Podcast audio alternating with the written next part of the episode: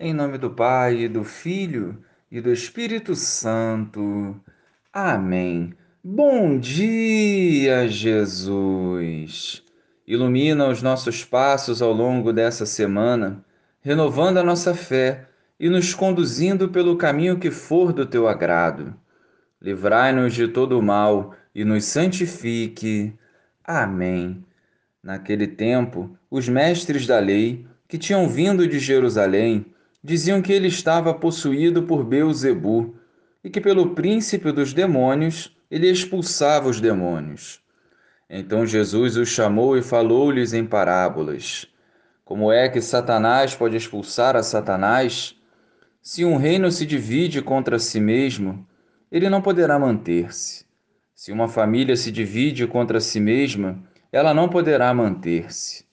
Assim, se Satanás se levanta contra si mesmo e se divide, não poderá sobreviver, mas será destruído. Ninguém pode entrar na casa de um homem forte para roubar seus bens, sem antes o amarrar. Só depois poderá saquear sua casa. Em verdade vos digo: tudo será perdoado aos homens, tanto os pecados como qualquer blasfêmia que tiverem dito. Mas quem blasfemar contra o Espírito Santo nunca será perdoado, mas será culpado de um pecado eterno. Jesus falou isso porque diziam: Ele está possuído por um espírito mau. Louvado seja o nosso Senhor Jesus Cristo, para sempre seja louvado. Fechados à verdade que cura, liberta e restaura, restava aos escribas atacarem Jesus com maldade e mentiras. O crescimento da missão de Jesus afetou a estrutura hipócrita daqueles que deviam testemunhar as maravilhas de Deus. Quando fechamos as portas do coração ao Espírito Santo e nos concentramos em fazer apenas a própria vontade, é como desligar da tomada. Mergulhamos nas trevas e vivemos sem a luz necessária para sobrevivermos.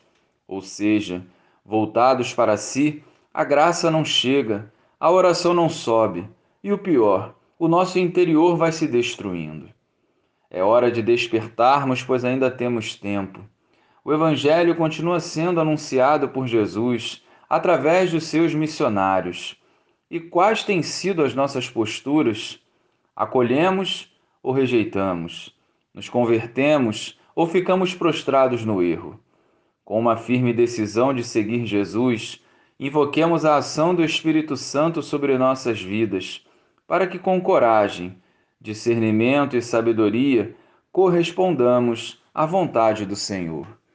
Glória ao Pai, ao Filho e ao Espírito Santo, como era no princípio, agora e sempre.